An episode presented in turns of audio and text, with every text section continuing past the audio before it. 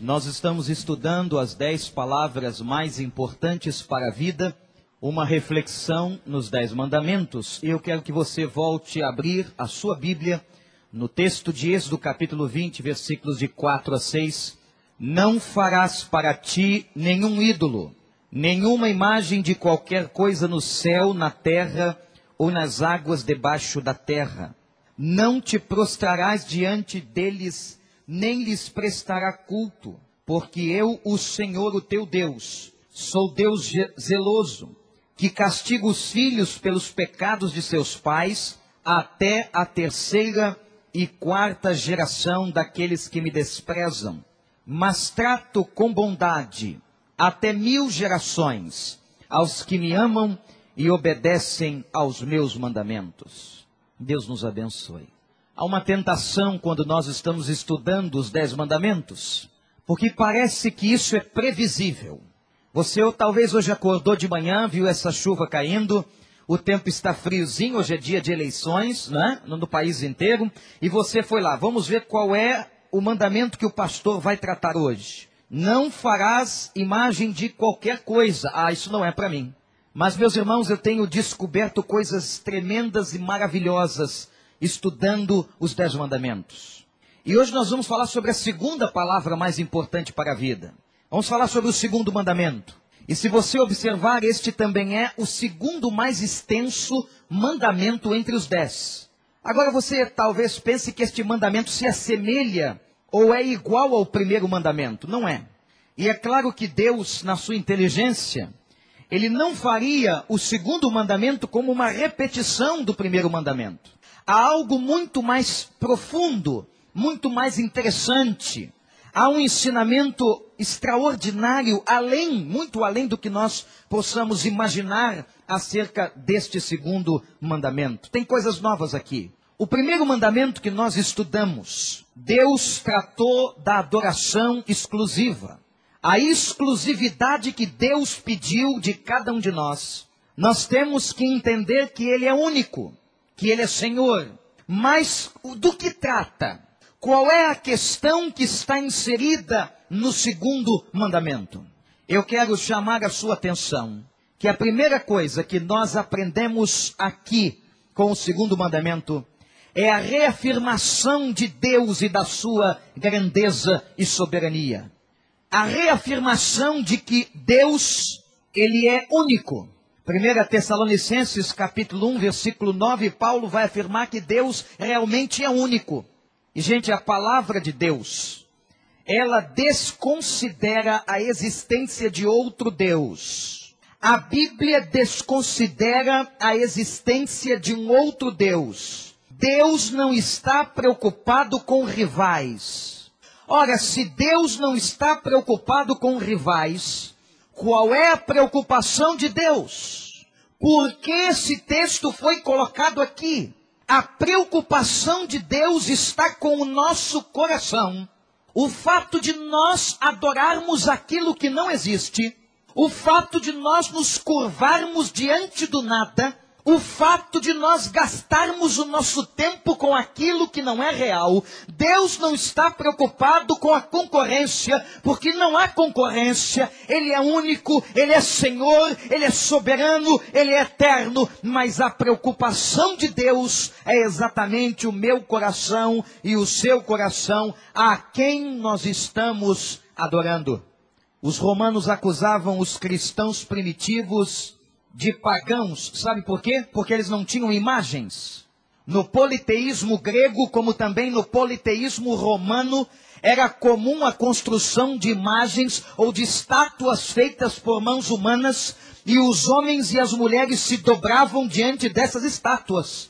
No cristianismo não. Aliás, aqui começa uma tradição. Você sabe por que, que os cristãos passaram a fechar os olhos nas orações? Não é por causa de falta de atenção, não. Não é para se concentrar na presença de um outro Deus, não. Os cristãos passaram a fechar os seus olhos no momento da oração, porque eles não tinham imagem para quem olhar. E eles apenas olhavam para o Senhor, ou para dentro do Senhor, ou para cima, ou para suas próprias consciências. Não havendo imagem, eles fechavam seus olhos. E por isso os romanos acusavam os cristãos de serem pagãos. Eles não tinham nada palpável. Eles não tinham nada visível. Eles não tinham nada construído pelas mãos dos homens. Em 305 depois de Cristo, na cidade de Elvira, na Espanha, realizou-se um sínodo da igreja. E neste sínodo se declarou que nas igrejas cristãs não haveria qualquer tipo de pintura para que não gerasse nas pessoas o desejo de venerar, de contemplar ou até mesmo de adorar estas imagens. Um pouco depois de 305, agora em 360, o bispo de Chipre, Epifânio, declara que o uso de imagens no templo é uma prática pagã e nenhuma igreja cristã deveria colocar qualquer tipo de imagem no templo. Os irmãos sabem quando na história do cristianismo os templos começaram a ter imagens? foi quando exatamente a igreja se uniu ao Estado e, para agradar ao imperador, a igreja introduziu nos seus templos a presença de imagens de escultura. Que coisa impressionante. Irmãos, visitando certa vez o Vaticano, uma das coisas que me impressionou foi a coleção de obras de arte que alguns papas fizeram existem dentro do Vaticano dezenas de imagens de deuses dos gregos, de deuses pagãos, de deuses dos romanos.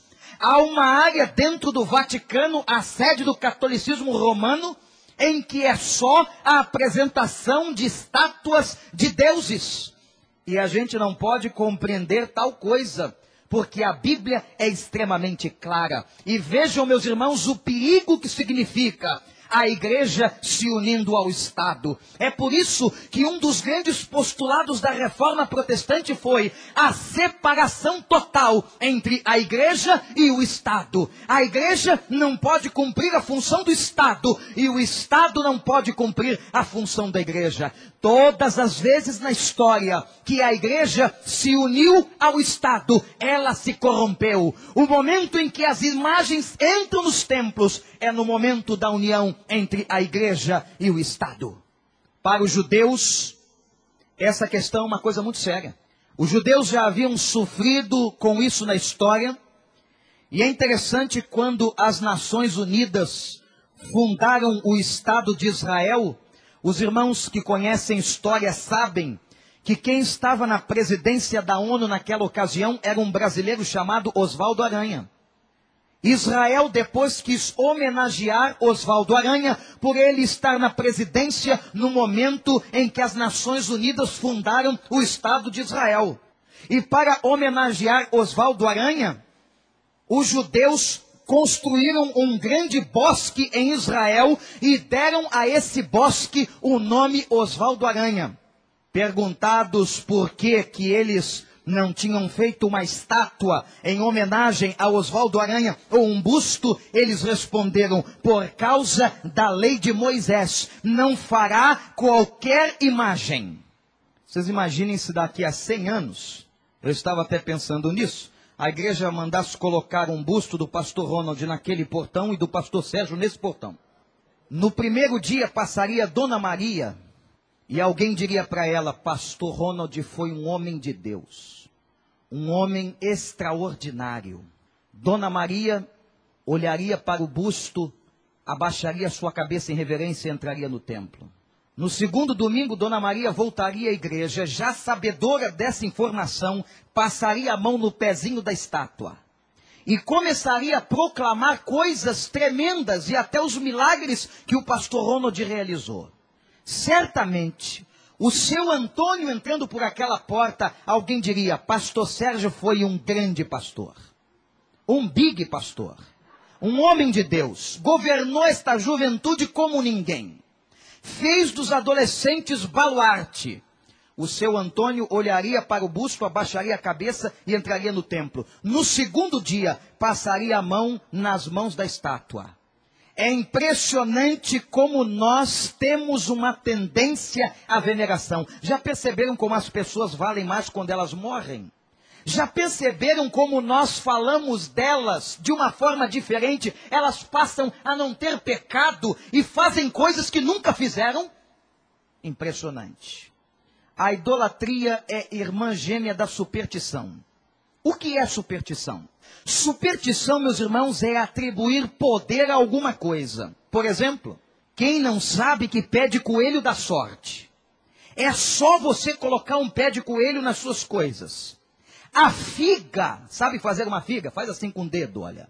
Se você não tem uma de louça, a figa afasta mal olhado. Se alguém está com inveja do seu carro, faça uma figa. Inveja da sua casa, faça uma figa. Ande com o dedo assim, cuidado para não cravar e ficar assim para sempre. Quem não sabe que pirâmide energiza o ambiente? Um pastor estava caminhando na cidade e saiu e viu uma, uma tenda, uma casa em formato de pirâmide e estava escrito assim: pamonha energizada. Ele parou o carro, amante de pamonha, entrou na casa e disse: Por que energizada? O senhor não está vendo? Nós estamos debaixo de uma pirâmide. Esta pamonha é especial. O pastor comeu, teve diarreia três dias. Está o poder daquela pamonha. Quem não sabe que cristais trazem bons fluidos? Basta comprar. Aqui perto de nós tem uma casa de pedras preciosas que vende cristais. Mas, meus irmãos, é impressionante como nós continuamos com superstições. E até dentro do meio evangélico.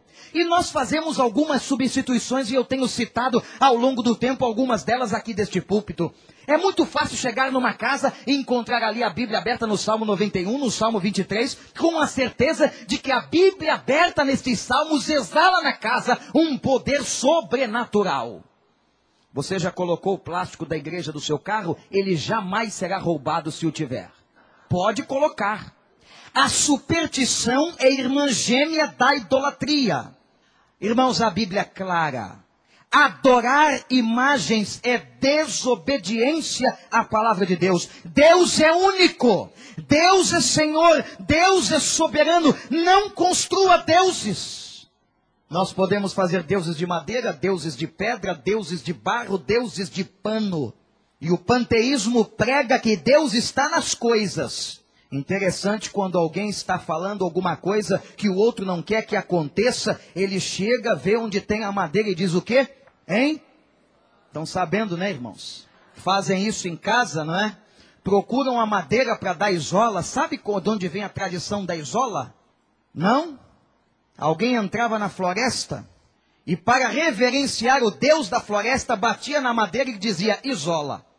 Em reverência ao Deus da floresta, eu me isolo de qualquer mal, que nenhum animal da floresta me ataque que eu não venha pegar qualquer mal fluido na floresta. Portanto, isola. Você não sabia que por isso que esse templo é de madeira?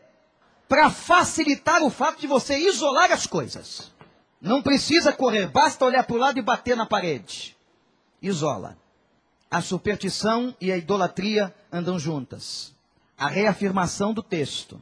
Não farás para ti qualquer imagem, nem das coisas que tem no céu, das que tem na terra ou debaixo da terra, porque Deus é único. A segunda coisa que eu quero mostrar aos irmãos, por que Deus proibiu a adoração de imagens? Por quê?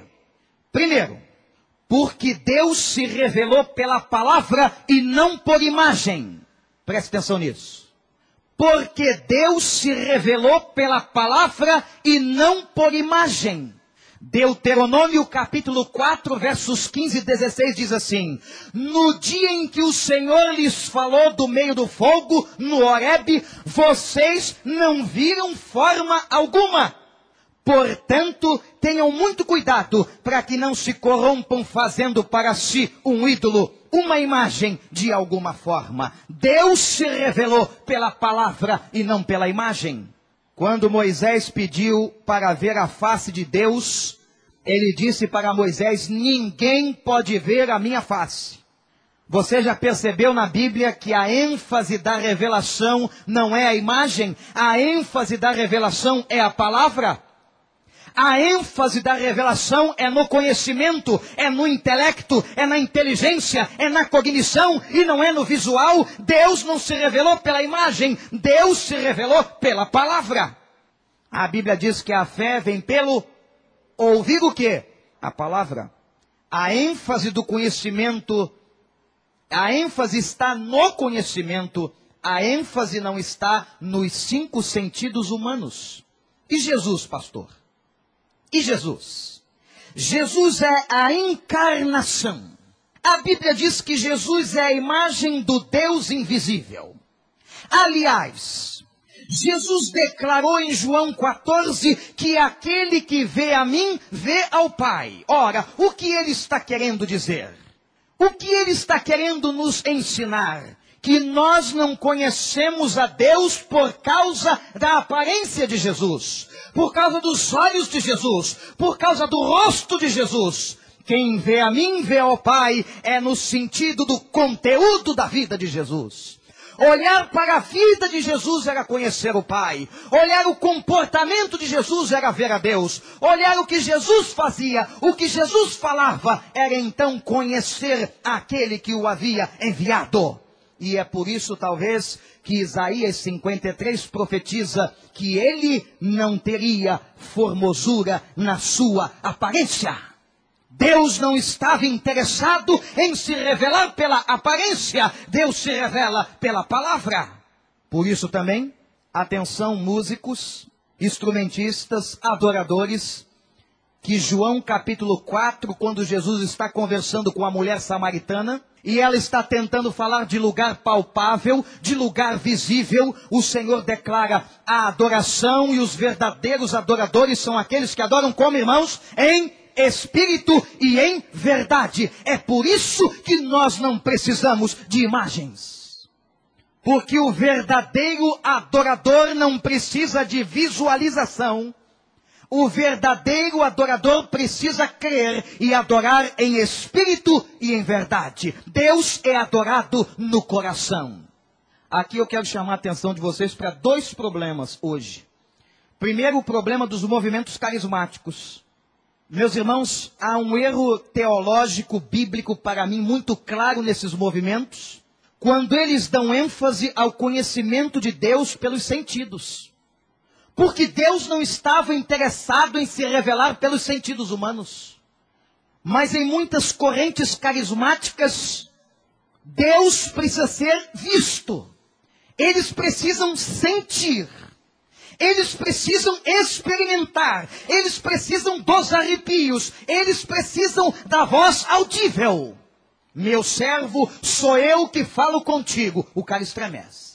É só alguém com a voz impostada e forte se levantar e dizer: Meu servo, sou eu que falo contigo. O cara estremece. Mas às vezes ele abre a Bíblia e ele não sente coisa alguma. Ele precisa da voz audível. O problema de nós enfatizarmos os sentidos é muito sério.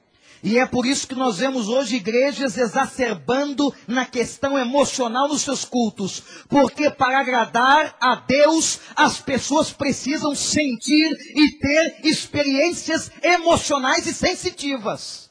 E Deus se revelou pela palavra e não pelas imagens.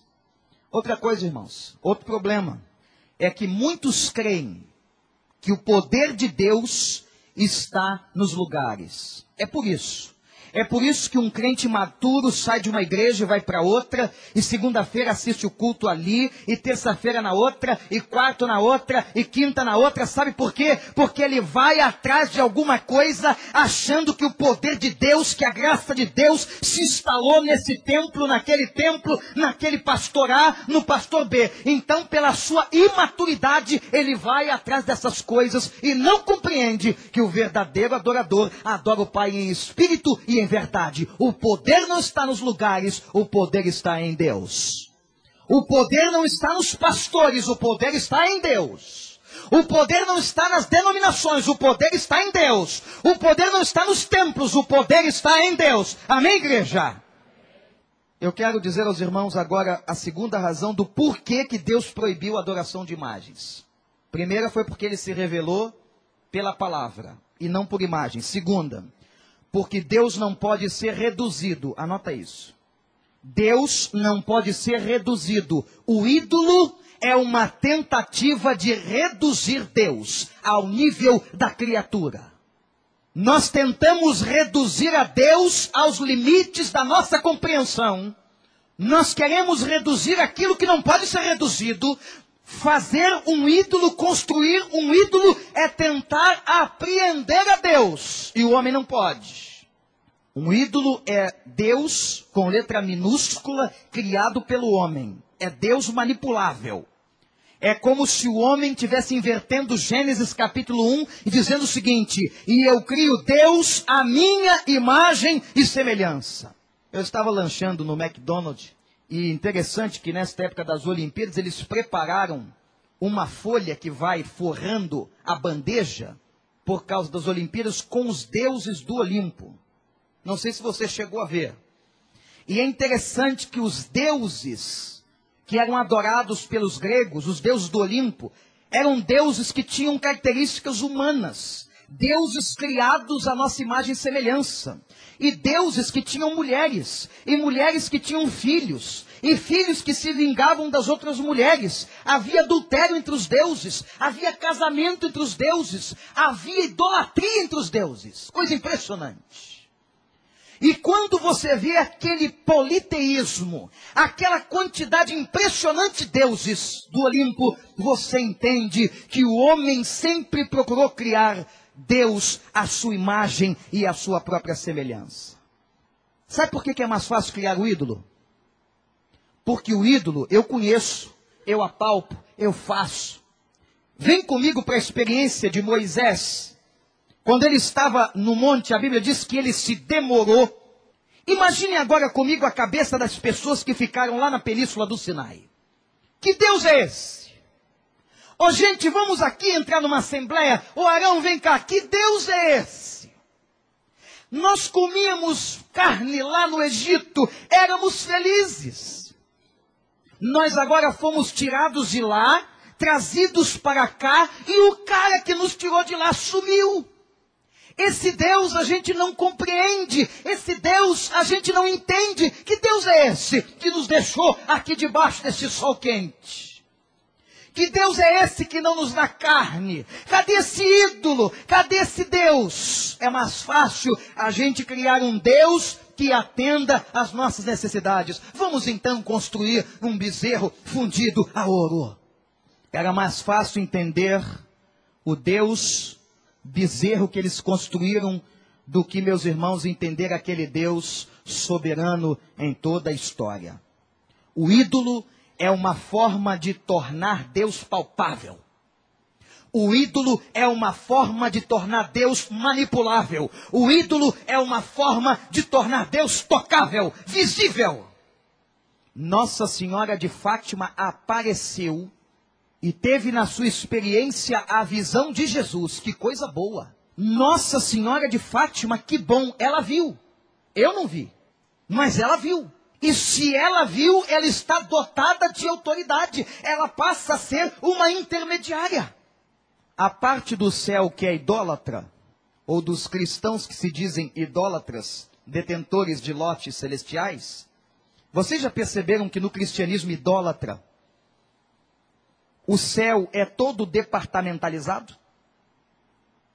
Vocês já perceberam que no cristianismo idólatra, o homem construiu deuses para tudo? Por exemplo, problemas de casamento, Santo Antônio. Está alguém aqui com um problema para casar e quer casar? Busque Santo Antônio, departamento A, rua 4, loja 2. Problemas de visão, Santa Luzia. Fale com ela. Ela pode curar miopia, a cegueira. Problemas de dívida, qual é? Ó, tem gente que sabe, São Judas Tadeu. Problemas de dívida, São Judas Tadeu. Problemas com o dragão, São Jorge. Tem problemas com o dragão na sua vida? Recorra a São Jorge. E ele te ajudará a enfiar a espada na goela do dragão. O céu está arrumado. O céu está todo departamentalizado.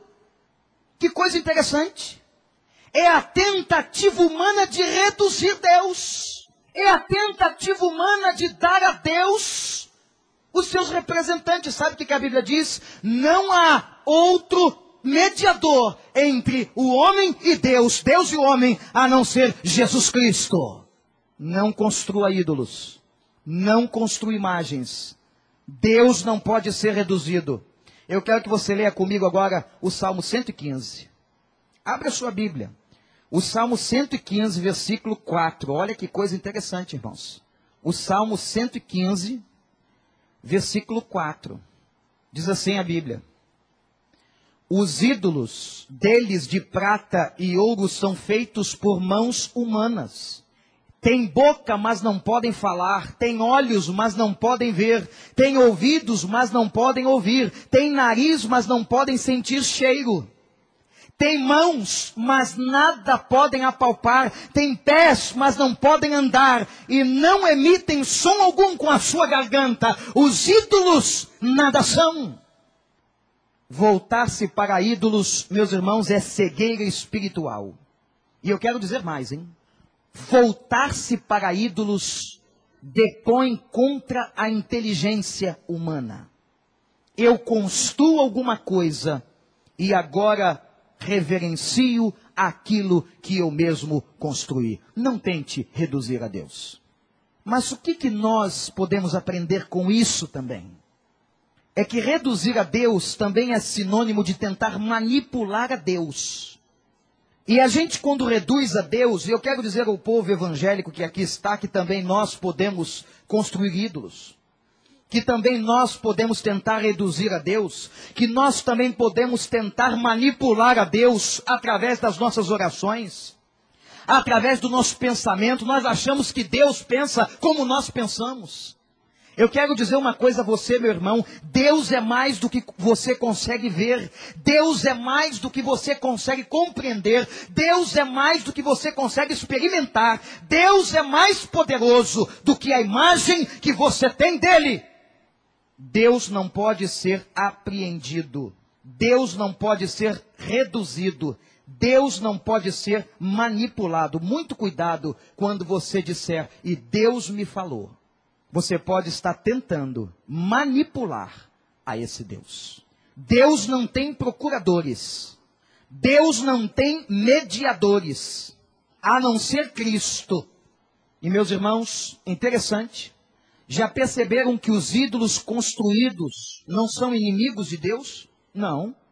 Os ídolos construídos no meio do cristianismo são ídolos que são ajudadores, auxiliadores, mediadores, virtuosos, gente boa que viveu outrora e que acabou se transformando em ídolo 200 anos depois. Não faça para ti nenhuma imagem nem do que está no céu, nem do que está na terra ou debaixo da terra. Não tente manipular ou reduzir a Deus. Terceira razão. Terceira razão por que, que Deus não quer que construamos ídolos. Porque Deus pode ser entendido erradamente. Quando eu crio a imagem, a imagem por si só demonstra um tipo de compreensão. E você volta aos deuses do Olimpo, na Grécia, e você vê que cada um tinha uma característica na sua imagem. Era o deus do fogo. Medusa, por exemplo, era uma deusa em que a sua cabeça era cheia de cobras. E é o filho de Zeus que mata e corta a cabeça de Medusa.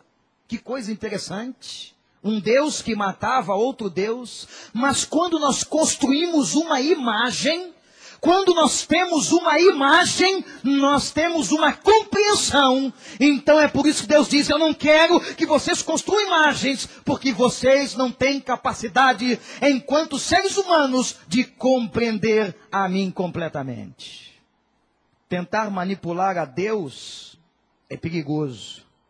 Por isso que a Bíblia diz, e ela é muito clara, que Deus não habita em templos feitos por mãos humanas. Deus não pode ser desta forma visto erradamente. Ele não está aqui, ele está no coração de todo aquele que crê. E ele está presente quando dois ou três se reúnem, mas não é aqui. Não é nesta estrutura metálica ou de madeira. Deus não pode ser apreendido desta forma. E agora, amados, dando consequência ao texto da segunda palavra mais importante para a vida, o segundo mandamento, eu quero falar com vocês sobre as consequências da idolatria. Há duas palavras interessantes aqui. A primeira é a seguinte: eu sou um Deus zeloso. A idolatria era comparada ao casamento rompido. Algum homem que está aqui, que é casado, gostaria esta noite de compartilhar a sua mulher com um amigo que vai chegar e que está sozinho, muito carente? Algum cristão homem poderia fazer esta gentileza e se você puder ceder a sua mulher para este amigo que vai chegar hoje à noite, dê o seu nome ao pastor Sérgio. Eu sei que alguns talvez estejam tentados a fazer isso. Mas um homem em sã consciência não quer repartir a sua mulher com ninguém.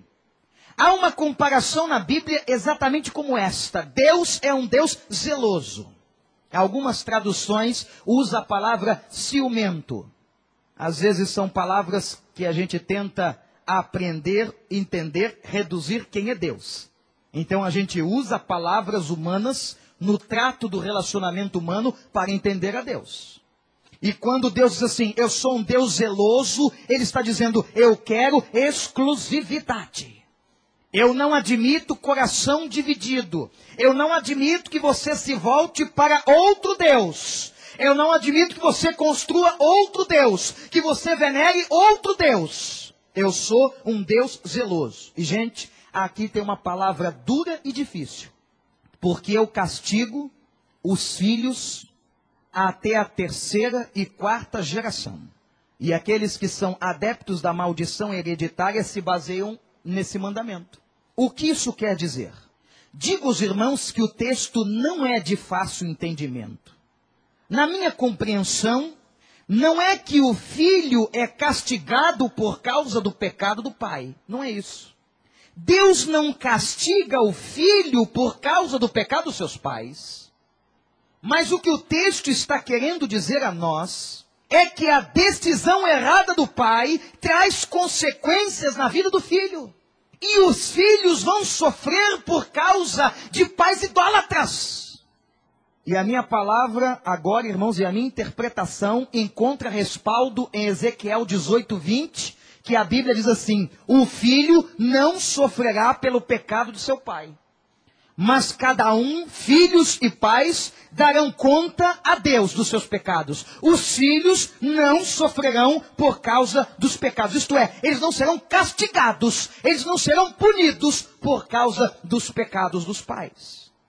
A ideia do texto de Êxodo é a ideia de intensidade e de continuidade do pecado. Irmãos, uma família idólatra, um pai idólatra, uma mãe idólatra, acaba trazendo consequências naturais à vida dos seus filhos.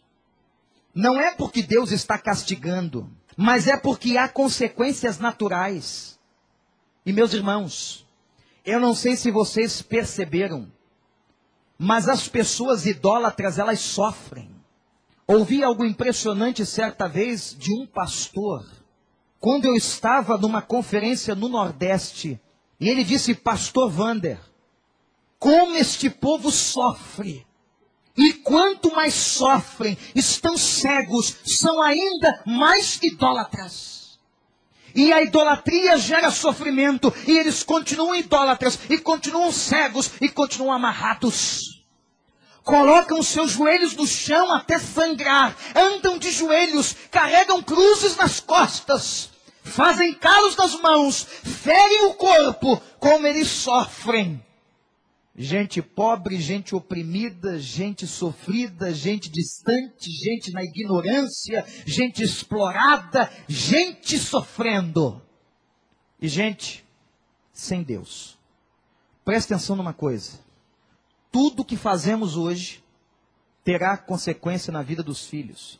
Quero ainda reforçar mais o meu argumento, que não é pelo castigo de Deus, mas é pela consequência do pecado. Se nós hoje somos uma nação como somos, é porque temos uma história de exploração. Hoje nós estamos plantando no mundo poluição. Quem vai sofrer é o mundo amanhã. Vocês já viram o que está acontecendo no planeta? O pessoal está brincando com a natureza. Nunca os Estados Unidos tiveram tantos furacões. Há uma onda de calor desestabilizando completamente a Terra. Estão brigando e os jornais esta semana falaram do Tratado de Quioto. Um tratado, um tratado para tentar resolver o problema da poluição. Tratado esse que os Estados Unidos da América ignora, porque é o maior poluente. O que nós estamos fazendo hoje terá consequências amanhã. Não tem como. Aquilo que o homem plantar, isto ele vai colher. Estamos hoje numa onda de imoralidade. Estamos hoje numa onda de pais que não respeitam, de filhos que não respeitam seus pais. Meus irmãos, isso trará consequências amanhã. De pais que perderam a autoridade sobre os filhos, isso trará consequência amanhã. Que sociedade nós estamos construindo?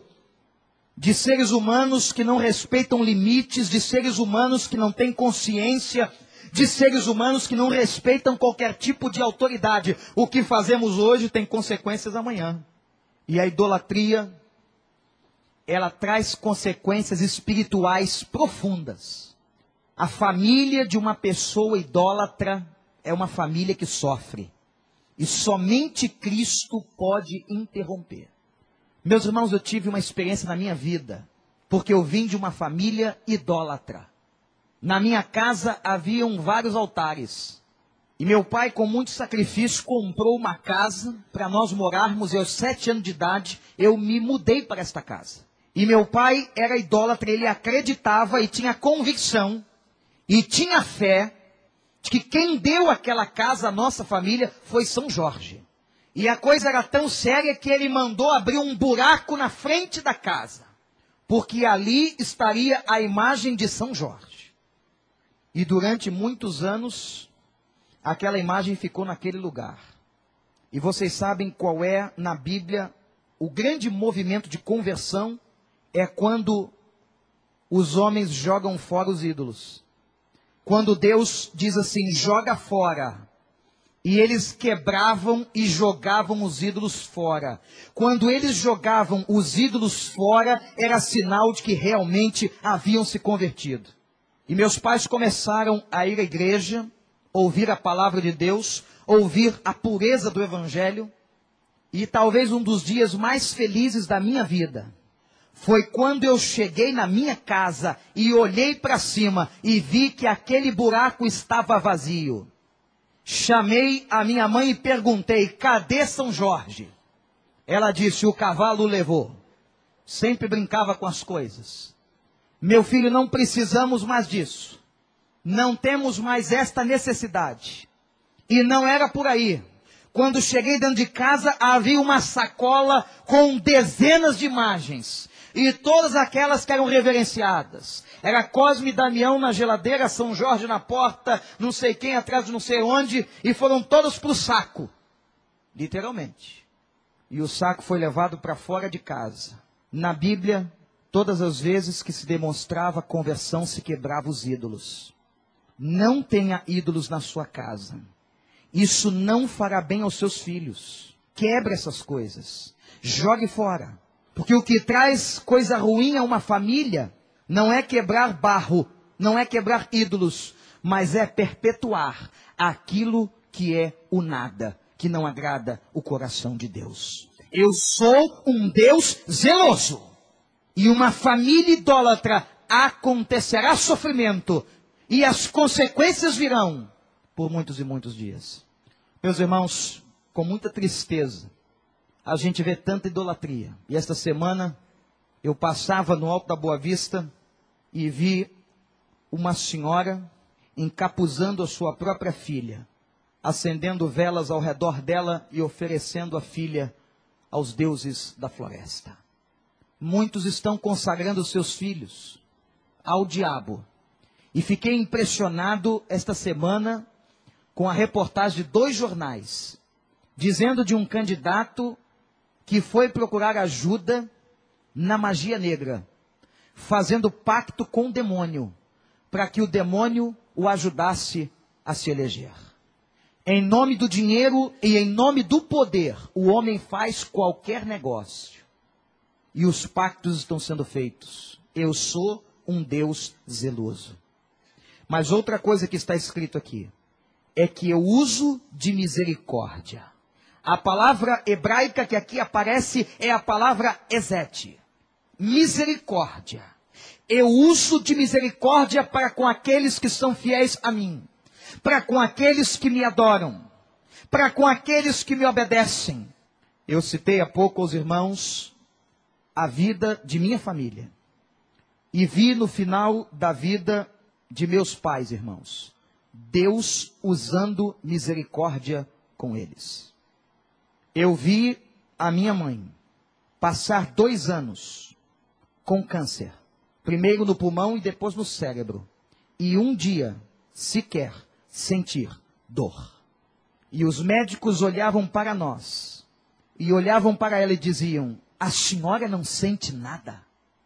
Nos últimos dias, indaguei a uma chefe de hospital que ali estava, dos médicos. Qual o tipo de sedativo que vocês usam? Ou de analgésico? O médico olhou, sorriu e disse: Nós nunca usamos um sedativo com a sua mãe, ela não sente dor. Deus usa de misericórdia. Eu sou um Deus zeloso e eu uso de misericórdia com aqueles que me obedecem. Eu quero dar duas palavras aqui para concluir. Primeiro, aos não crentes. Se há alguém aqui que não é crente, convertido a Cristo, deixe os ídolos. Em nome de Jesus. E se dobre agora diante do único e verdadeiro Senhor, o Criador dos céus e da terra, Pai de nosso Senhor Jesus Cristo. E a você que é crente, não construa ídolos. Não tente manipular a Deus. E eu termino com cinco afirmações de Hans Heifler, autor do livro A Ética dos Dez Mandamentos.